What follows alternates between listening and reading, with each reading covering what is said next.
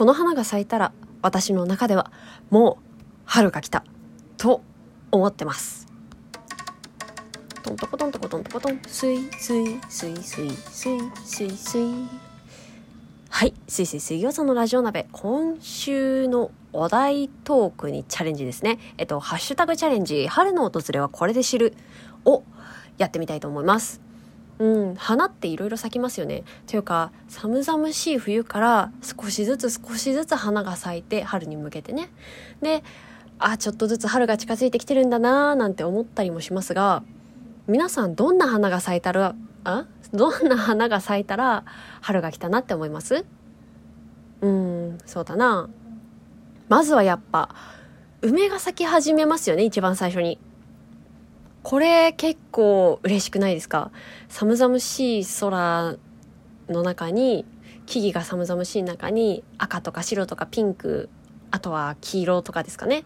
の梅の花がポポポポポって咲き始めるの。今とかちょうど見頃もう散っちゃったかな？まあいっぱい咲いてたりしましたよね。でその梅の花を見るとああそろそろ冬が終わるんだなってまず感じますよね。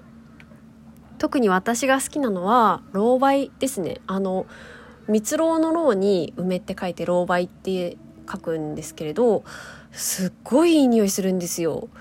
へえと思って。何このいい匂いのお花。これも梅みたいな。黄色い梅の花なんですよね。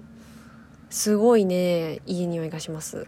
多分ねもしかしたらまだ咲いてると思いますよ。老梅あのうちの近所にも道端にねこうよそんちの庭だと思うんですけど老梅咲いててこれもまたいい匂いなんですよね。通るたんびにちょっと嬉しくなる。あとは水仙ですかね。水仙ってほらあのラッパみたいに咲いているお花なんですけれど水仙もねあのなんか草の時だけだとニラに見えるんですけどあの水仙ねあのほんとラッパみたいなお花咲いてて黄なんだろう真ん中に黄色のラッパみたいのがあってあの外側花びらは白だったり黄色だったりするんですよね。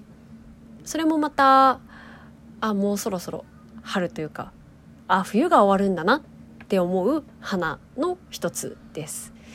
でただまだ冬が終わるってだけでまだまだ寒いことには変わりないんですよこの花たちが咲いている時ってね。うんじゃあいよいよ春が来てるなって感じる花は何かっていうとまあ今ミモザとかも見頃ですけれどもやっぱ私は木蓮ですね。木蓮って皆さんご存知ですかね？こうミモザとかもそうなんですけれどミモザとか梅とかあと桜なんかもそうですね。みんなこうチミチミチミチミって咲いてるじゃないですか。わかります？あの木にチミチミチミチミって咲いてんですよ。まあそれはそれで可愛いんですよ。ミモザとか、あのリースとかにしたりね、あとは、あのなんだろう、あの束にしてさ、こう、あの吊り下げるみたいな、あの、花束っぽくして吊り下げてみたいな、おしゃれでめっちゃいいんですけど、うーん、でも、やっぱり、あとは、あれか、梅とかもね、梅も風情があっていいんですが、木蓮が大好きです。まずね、木蓮ね、何がいいかっていうと、つぼみからいいんですよ。つぼみがね、わわわわわってなってるの。あの、見てみてください。あの、木蓮の木、まだお花咲いてないところ見てみると、ふわふわふわふわふわって、いっぱいね、あの、ふわふわがついてるんですよ。何？ふわふわ。あの、ふわふわとしか形容できない、なんとも言えない可愛さがある。で、しかも、咲くのもね、おっきいお花が咲くんですよ。もう手をパーにして、ちょっとすぼめたくらいの大きさの花が咲くの。ほんとこれくらいの花が咲くんですよ。大きくないですか？結構、だから派手というか、花のある花。マジで。ダジャレ書いてね。で、しかも、近くに来て、まあ、匂いを嗅ぐとわかるんですけど、もうすごい、あのー、なんて言えばいいの？なんとも言えないいい香り。あの、爽やかなというか、上品なというか、素敵な匂いなんですよ、とにかく。で木蓮さらにいいところが結構育てやすい木らしいんですよ私ちょっとよくわかんないんですけどだからね庭先に植えられている確率が非常に高いなんだったら今白木蓮咲いているお庭って結構あるんじゃないですかね。あの私もねお買い物行く時だけでも木蓮咲いてるスポット3つありますもん。全部お家の庭ですけど。全部お家の庭なんですけどめっちゃ木蓮咲いてますね今。でね通るとねいい匂いしますしつぼみもファファファファってしてて可愛いですし。でねすごい。もう五感でねあの目で見て楽しいしあのふわふわをまあ触るのはあかんけれどもふわふわきっと触っても楽しいしあとはあの鼻からね香りを楽しんでいい香りでね春の訪れを感じてって。もう目とあの触った感じとあとは鼻ですよね。全部で春を感じられる。でちょうどまた木蓮咲き始めた時期っていうのがさあれじゃないですかあったかくなってきた頃なんですよちょうど。寒いあったかい寒いあったかいを繰り返し始めた頃に木蓮って咲いてるんですよね。だからあーと思って。もう木蓮が咲き始めたということは、そろそろ桜も咲くのかも、みたいな。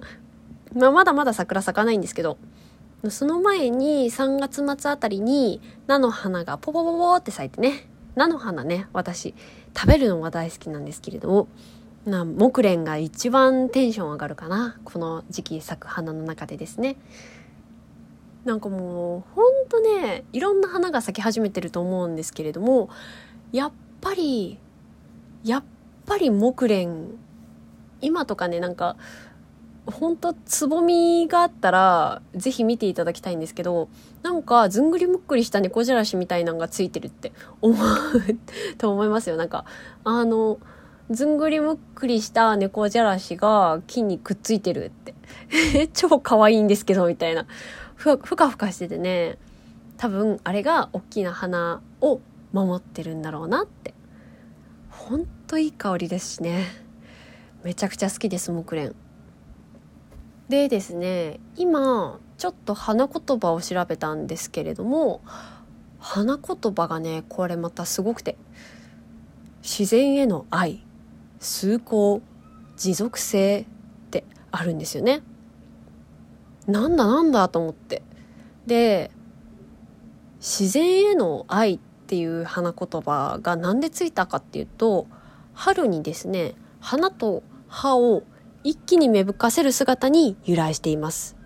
だそうです。へえと思って。なんかそりゃ生命力の象徴みたいな感じに取られてもまあ確かにって思いますよね。でねさらに続きがあって。また木蓮の木は恐竜が生きていた1億年前頃には存在していたとされその頃から変わらずに美しい花を咲かせていることから持続性という花言葉が付けられました。ですって。そんな昔からこんなに美しい花を咲かせていたんだなって思うとまたちょっと違った見方ができるんじゃないかなって思います。木蓮いいですよね。西洋ではねマグノリアっていうみたいですね。へえって。それもそれでなんか素敵。うん。白い木蓮と紫の木蓮があるんですけどやっぱ私は紫の木蓮が好きですかね。紫の木蓮っていうのはあの外側が紫で内側が白なんですよ。なんか素敵。素敵ってもうただ一つの色だけじゃないっていうのがまたいいなって思いますね。そこも私木蓮が好きな理由の一つかもしれません。うんってな感じでですね。今日のあたりはこの辺で終わりにしたいなと思います。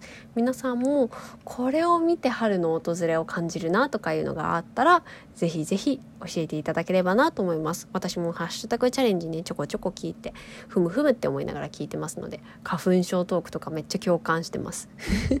てなわけで今日のところはこの辺で。それじゃあ皆さんいい夢見てください。